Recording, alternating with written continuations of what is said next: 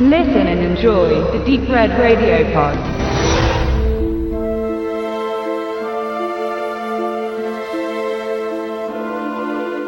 ...8848 Meter. Der Mount Everest ist keine Wanderromantik. Er ist ein leichtsinniges Lebensziel für jene, die an ihre Grenzen gelangen möchten, um hinterher mit einem Foto dem Rest der Welt beweisen zu können, dass sie an einem Ort waren, dessen Definition nur zwei Wörter beinhaltet. Wunderschön und tödlich. Es ist ein dekadenter Ausflug für Abenteurer, die es sich leisten können. Der höchste Berg der Welt ist zum Massenphänomen geworden, dessen Ausmaße sich auch deutlich auf die Umwelt ausgewirkt haben. Das Basiscamp gleicht einem Rummelplatz und all die Sauerstoffflaschen, die die Sherpas ihren meist westweltlichen Bergsteigern voranschleppen, werden nicht zum Recycling ins Tal befördert.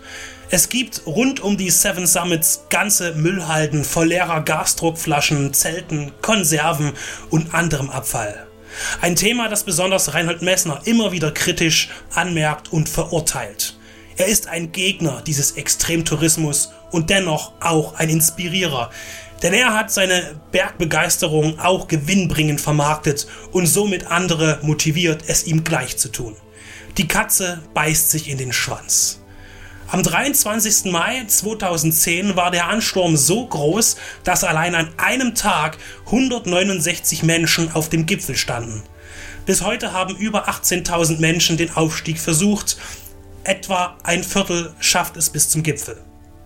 Bis 2013 starben ca. 250 Menschen am Willen des Triumphes über dieses Naturmonster.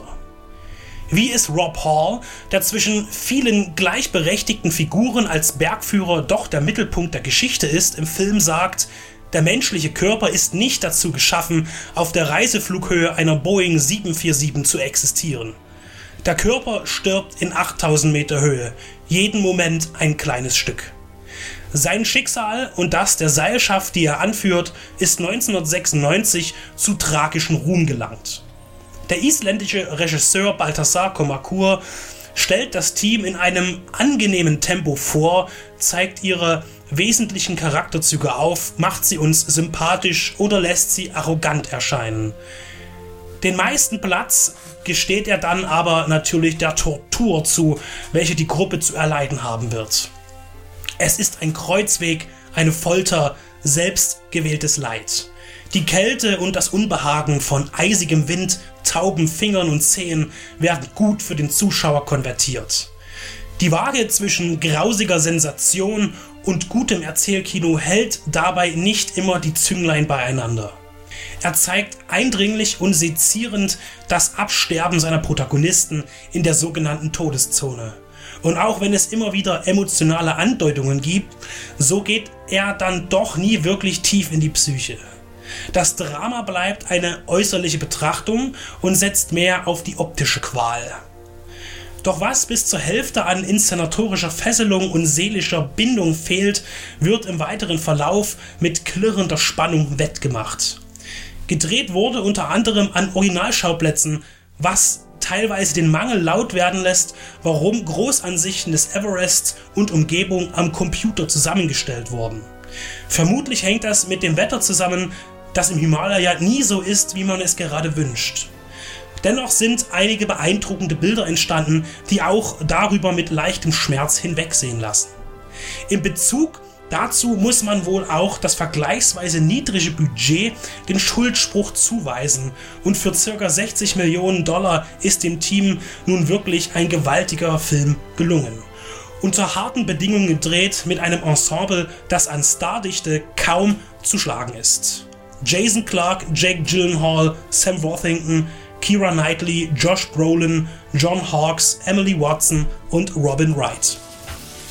Im Gesamtbild scheint Everest keine Belehrung, Warnung oder Kritik zu beinhalten. Er beobachtet Menschen beim Überlebenskampf. Nur am Anfang thematisiert man, dass zu viele auf einmal auf das Dach der Welt gelangen wollen und die Probleme, die damit einhergehen. Das wird aber eher als Auslöser von Streitigkeiten unter den Campbewohnern genutzt, um später einen dramaturgischen Effekt zu erzielen. Eine kritische Auseinandersetzung mit Blick auf die Gefahren des Everest-Konsums wären schön gewesen, aber auch der reine Helden- und Anti-Helden-Erzählung ist etwas abzugewinnen. Allein der einstündige Aufenthalt in der Todeszone lohnt sich zu sehen. In einem Sport, in dem die Natur dem humanen Mindestmaß an Kraft und Willen untergeordnet zu sein scheint. Aber eben nicht für alle. Nicht für die hunderten Aspiranten, die bis heute erfroren irgendwo am Berg liegen.